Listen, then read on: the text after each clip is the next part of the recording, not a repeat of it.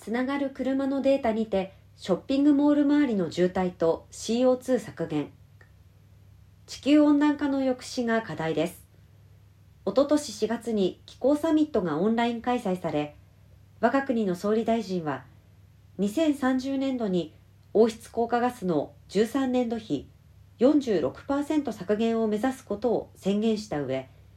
50%に向け挑戦を続けていく決意を表明しました。外務省ウェブ気候変動に上記数値があります。他方国交省ウェブ運輸部門における二酸化炭素排出量には20年度における日本の CO2 のうち運輸部門からの排出量は17.7%を占めていて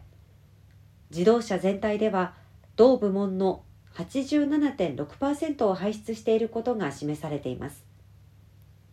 昨今世界的に環境問題への関心が高まっています。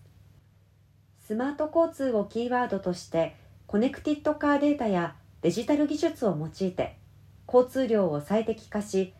運輸部門において大幅に CO2 削減する。購買時も施設周辺の移動もより快適にストレスなくとの思いからこの取り組みを行うということです。NTT データはトヨタ自動車の保有するコネクティッドカーデータを利用し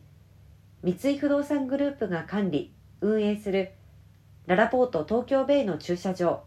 および周辺道路の混雑解消を目指す実証実験を